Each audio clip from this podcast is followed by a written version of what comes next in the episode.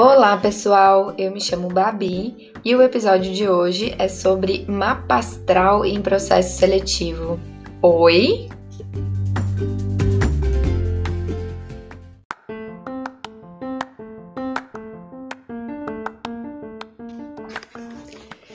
Para muitos, cenas de ficção mística. Para outros, uma realidade próxima.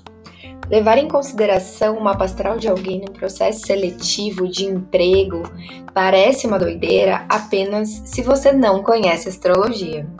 E a maioria das pessoas não conhece astrologia, que é um conhecimento presente na humanidade há mais de 5 mil anos. Astrologia não é ciência. Astrologia não é religião. Astrologia é um conhecimento antigo baseado na observação do céu é a mãe da astronomia. É preciso fazer algumas rápidas observações instrutivas antes de continuar. Os signos não são as constelações e o mapa astral não é o seu signo.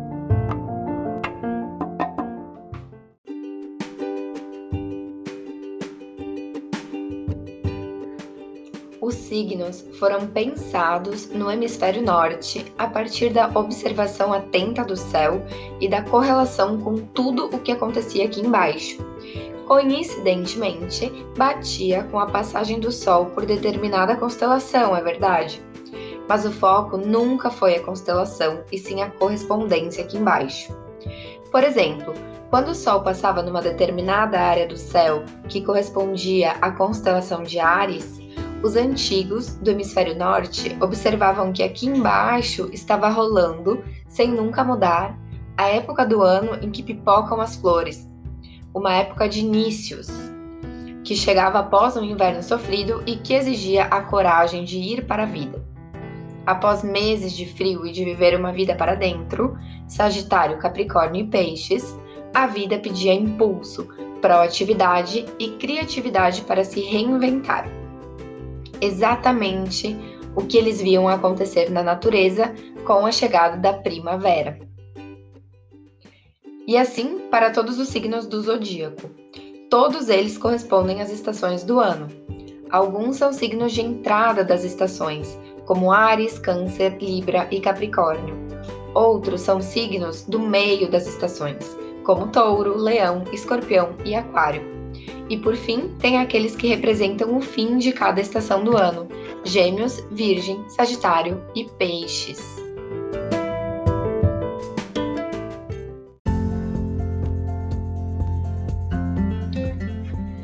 Para deixar claro, os signos não são as constelações, muito embora exista uma correspondência não perfeita entre o que está acontecendo aqui embaixo e o percurso aparente do, do Sol através das constelações no céu.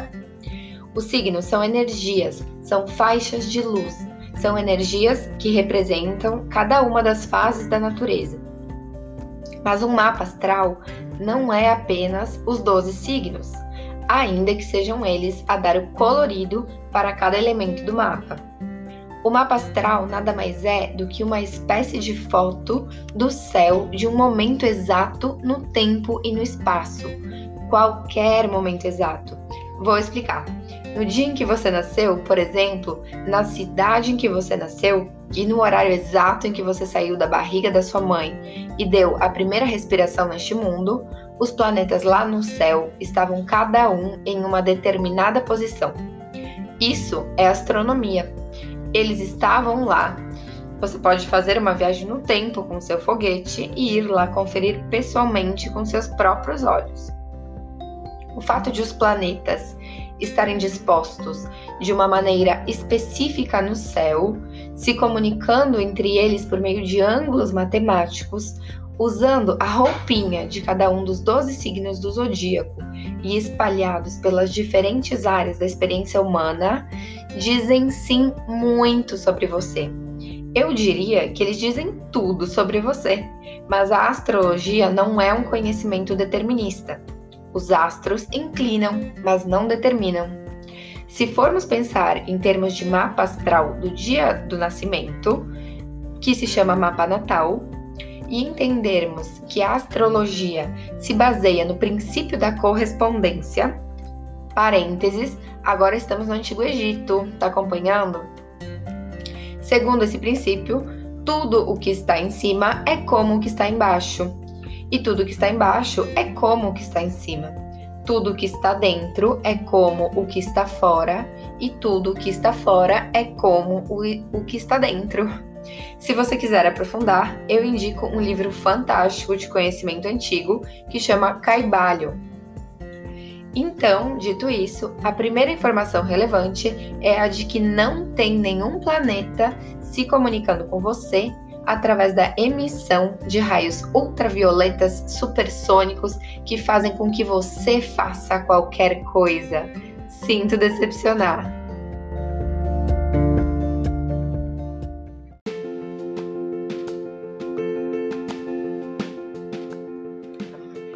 Na verdade, por meio desse princípio, fica bem simples entender como a complexa astrologia funciona. O céu do momento do seu nascimento, o que está em cima, é como você, o que está embaixo. O céuzão do momento exato do seu nascimento, que pertence a esse universo gigante, o que está fora, é como isso aí que você carrega e chama de personalidade, o que está dentro. Deu para entender? Você carrega esse céu dentro de você. Agora me diz, você é uma coisa só? Ou você é muitas coisas? Tantas coisas que você nem sabe ainda tudo que você é. Pois é, desconfiei. Por isso o mapa astral natal é igualmente um traço super complexo, visto que ele contempla todas as dimensões do seu ser, todas as épocas da sua vida, todas as suas potencialidades, medos, inseguranças, incapacidades, capacidades e interesses. Ele aponta todas as suas tendências. Acredito que agora podemos prosseguir.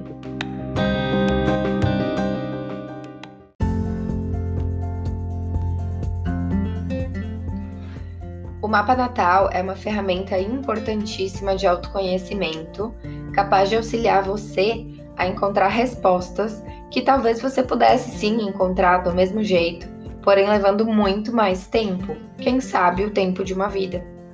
O mapa natal encurta distâncias e acelera o processo de tomada de consciência sobre os seus próprios processos. Acho que fica fácil agora entender como isso pode vir a ser interessante quando bem utilizado num processo seletivo, por exemplo. Através da astrologia, como uma aliada ao currículo técnico e à entrevista do candidato, é possível ter uma indicação bastante segura sobre o real perfil de um candidato. Currículos, vamos combinar, há tempos que deixaram de significar muita coisa. O que sobra no mercado é gente empilhando qualificação e diplomas variados com pouca ou nenhuma capacidade de praticar o que estudou, ou mesmo com pouca ou nenhuma habilidade de se relacionar com os coleguinhas. Ah, mas então vai ter preconceito na hora de selecionar alguém para uma vaga de trabalho? Mais do que já tem? Não acredito. Além disso, se você, ah, se você acompanhou o fio da meada até aqui, vai ver que aquela história de não contratar escorpianos e arianos não faz nenhum sentido. É preciso analisar o mapa como um todo. Existem pessoas com maior habilidade técnica, existem pessoas com maior habilidade teórica, pessoas criativas, pessoas comunicativas, pessoas executoras, pessoas coordenadoras, pessoas empatas, pessoas fechadas, pessoas líderes, pessoas expansivas, pessoas tímidas. E uma boa leitura do mapa do candidato, focada no perfil que o empregador procura para determinada posição, auxilia esse empregador a não contratar um peixe para subir uma árvore, entende?